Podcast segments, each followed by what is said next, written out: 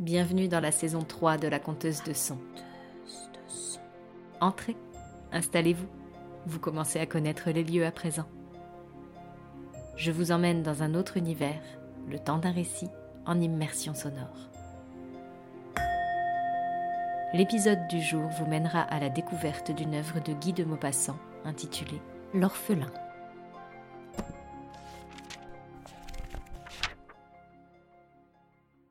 Mademoiselle Source avait adopté ce garçon autrefois en des circonstances bien tristes.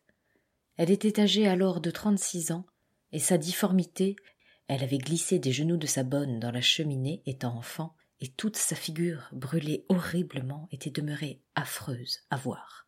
Sa difformité l'avait décidée à ne se point marier, car elle ne voulait pas être épousée pour son argent.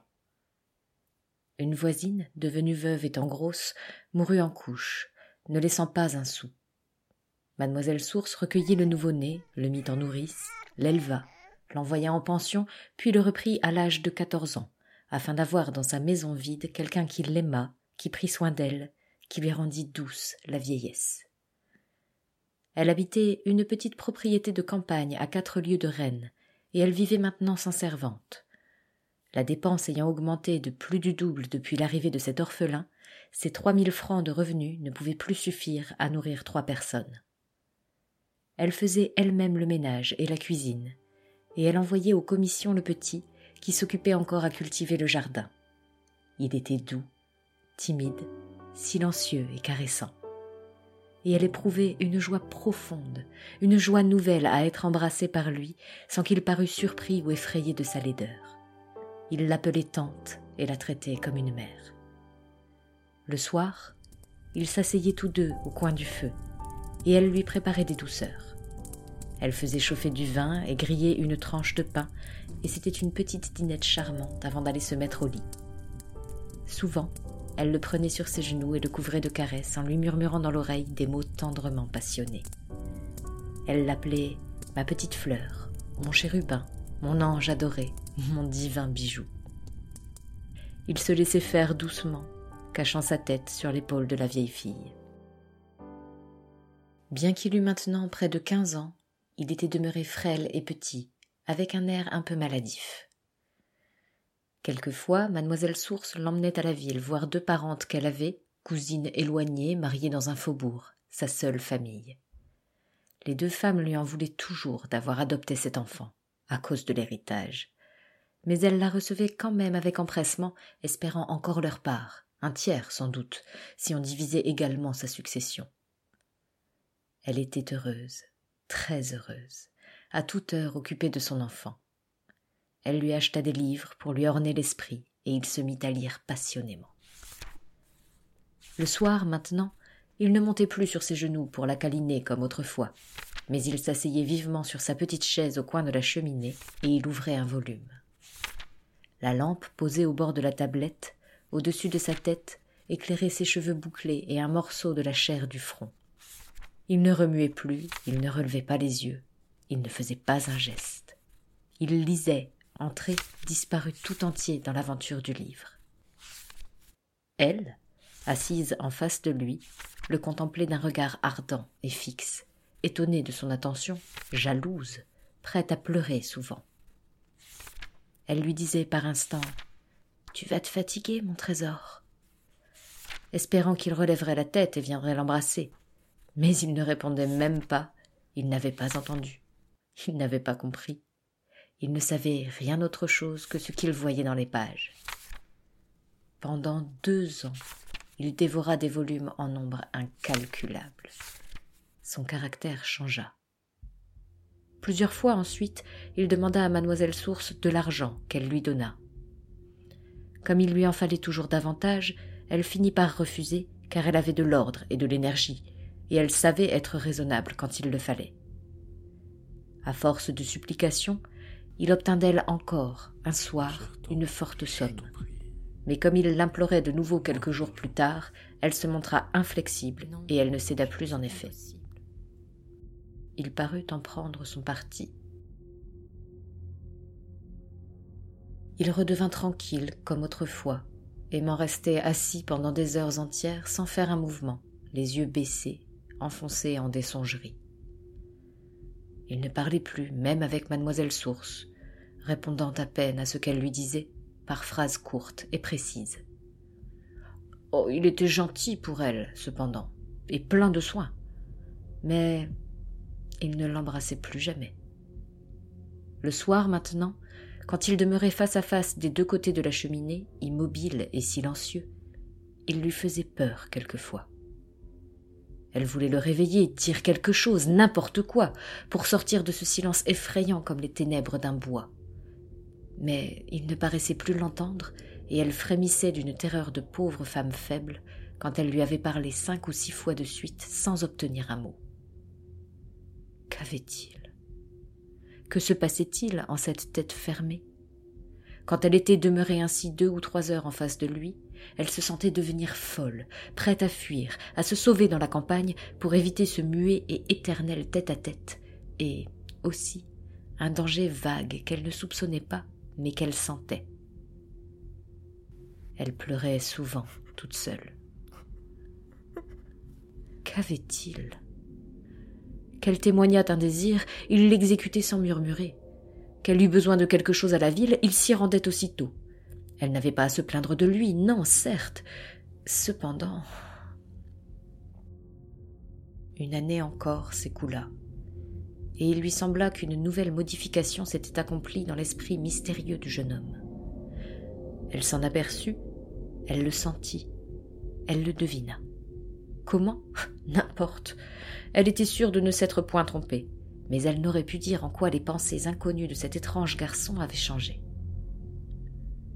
Il lui semblait qu'il avait été jusque-là comme un homme hésitant qui aurait pris tout à coup une résolution.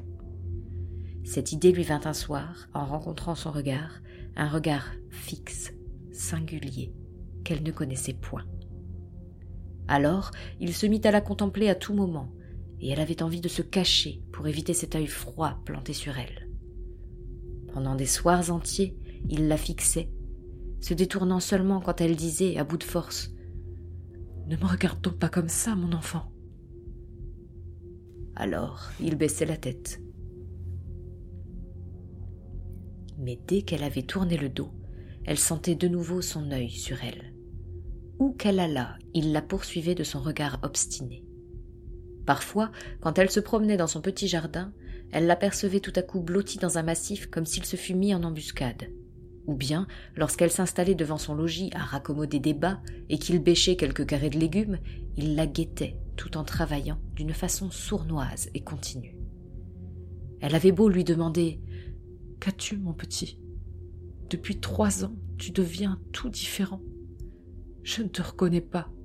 Dis-moi ce que tu as, ce que tu penses. Je t'en supplie. Il prononçait invariablement d'un ton calme et fatigué mais je n'ai rien, ma tante. Et quand elle insistait, le suppliant Mon enfant, réponds-moi, réponds-moi quand je te parle. Si tu savais quel chagrin tu me fais, tu me répondrais toujours et tu ne me regarderais pas comme ça. As-tu de la peine? Dis-le-moi, je te consolerai. Il s'en allait d'un air las en murmurant. Mais je t'assure que je n'ai rien. Il n'avait pas beaucoup grandi, ayant toujours l'aspect d'un enfant, bien que les traits de sa figure fussent d'un homme. Ils étaient durs et comme inachevés cependant. Il semblait incomplet, malvenu, ébauché seulement, et inquiétant comme un mystère. C'était un être fermé, impénétrable, en qui semblait se faire sans cesse un travail mental, actif et dangereux. Mademoiselle Source sentait bien tout cela et elle ne dormait plus d'angoisse. Des terreurs affreuses l'assaillaient, des cauchemars épouvantables. Elle s'enfermait dans sa chambre et barricadait sa porte, torturée par l'épouvante. De quoi avait-elle peur? Elle n'en savait rien. Peur de tout, de la nuit, des murs, des formes que la lune projette à travers les rideaux blancs des fenêtres, et peur de lui surtout. Pourquoi? Qu'avait-elle à craindre? Le savait-elle? Elle ne pouvait plus vivre ainsi. Elle était sûre qu'un malheur la menaçait, un malheur affreux. Elle partit un matin, en secret, et se rendit à la ville auprès de ses parentes. Elle leur raconta la chose d'une voix haletante. Les deux femmes pensèrent qu'elle devenait folle et tâchèrent de la rassurer. Elle disait Si vous saviez comme il me regarde du matin au soir, il ne me quitte pas des yeux. Par moments, j'ai envie de crier au secours, d'appeler les voisins, tant j'ai peur. Mais qu'est-ce que je leur dirais? Il ne fait rien que de me regarder. Les deux cousines demandaient Est-il quelquefois brutal avec vous? Vous répond-il durement? Elle reprenait Non, jamais. Il fait tout ce que je veux. Il travaille bien, il est rangé maintenant. Mais je n'y tiens plus de peur. Il a quelque chose dans la tête, j'en suis certaine, bien certaine. Je ne veux plus rester toute seule avec lui comme ça dans la campagne. Les parentes, effarées, lui représentaient qu'on s'étonnerait, qu'on ne comprendrait pas, et elles lui conseillèrent de taire ses craintes et ses projets, sans la dissuader cependant de venir habiter la ville, espérant par là un retour de l'héritage entier. Elles lui promirent même de l'aider à vendre sa maison et à en trouver une autre auprès d'elle. Mademoiselle Source rentra dans son logis. Mais elle avait l'esprit tellement bouleversé qu'elle tressaillait au moindre petit bruit, et que ses mains se mettaient à trembler à la plus petite émotion. Deux fois encore, elle retourna s'entendre avec ses parentes, bien résolue maintenant à ne plus rester ainsi dans sa demeure isolée. Elle découvrit enfin dans le faubourg un petit pavillon qui lui convenait, et elle l'acheta en secret. La signature du contrat eut lieu un mardi matin, et mademoiselle Source occupa le reste de la journée à faire ses préparatifs de déménagement. Elle reprit, à huit heures du soir, la diligence qui passait à un kilomètre de sa maison. Et elle se fit arrêter à l'endroit où le conducteur avait l'habitude de la déposer. L'homme lui cria en fouettant ses chevaux. Bonsoir, mademoiselle Source. Bonne nuit. Elle répondit en s'éloignant. Bonsoir, père Joseph. Le lendemain, à sept heures trente du matin, le facteur qui porte les lettres au village remarqua sur le chemin de traverse, non loin de la grande route, une grande flaque de sang encore frais. Il se dit Tiens, quelque pochard qui aura saigné du nez. Mais il aperçut dix pas plus loin un mouchoir de poche aussi taché de sang. Il le ramassa. Le linge était fin, et le piéton surpris s'approcha du fossé où il crut voir un objet étrange. Mademoiselle Source était couchée sur l'herbe du fond, la gorge ouverte d'un coup de couteau.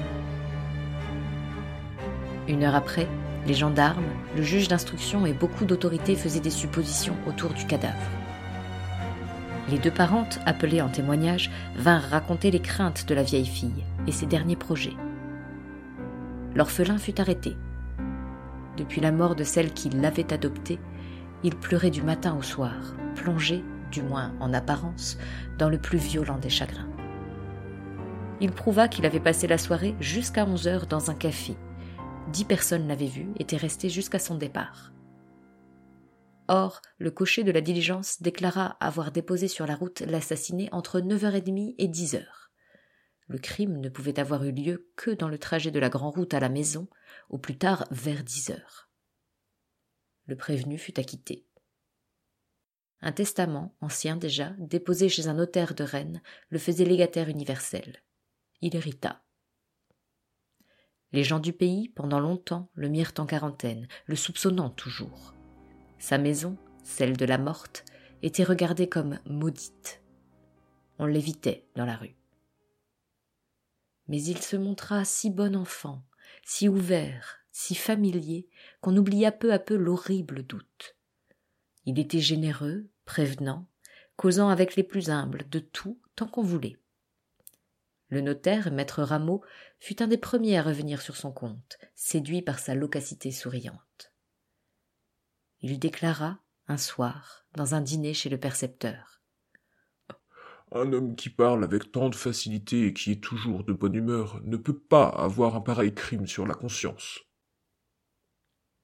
Touchés par cet argument, les assistants réfléchirent, et ils se rappelèrent en effet les longues conversations de cet homme qui les arrêtait presque de force au coin des chemins, pour leur communiquer ses idées, qui les forçait à entrer chez lui quand il passait devant son jardin, qui avait le bon mot plus facile que le lieutenant de gendarmerie lui-même, et la gaieté si communicative que, malgré la répugnance qu'il inspirait, on ne pouvait s'empêcher de rire toujours en sa compagnie. Toutes les portes s'ouvrirent pour lui. Il est maire de sa commune aujourd'hui.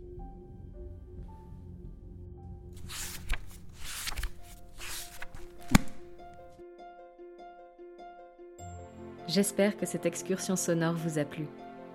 Vous souhaitez échanger à propos de l'épisode du jour? Retrouvez-moi sur mon compte Instagram, at some sprinkle of hope, le lien est dans la description, ou avec le hashtag la conteuse de son. Je vous donne rendez-vous dans deux semaines, le vendredi, pour une immersion dans une autre histoire. Et n'oubliez pas, je compte pour vous et je compte sur vous.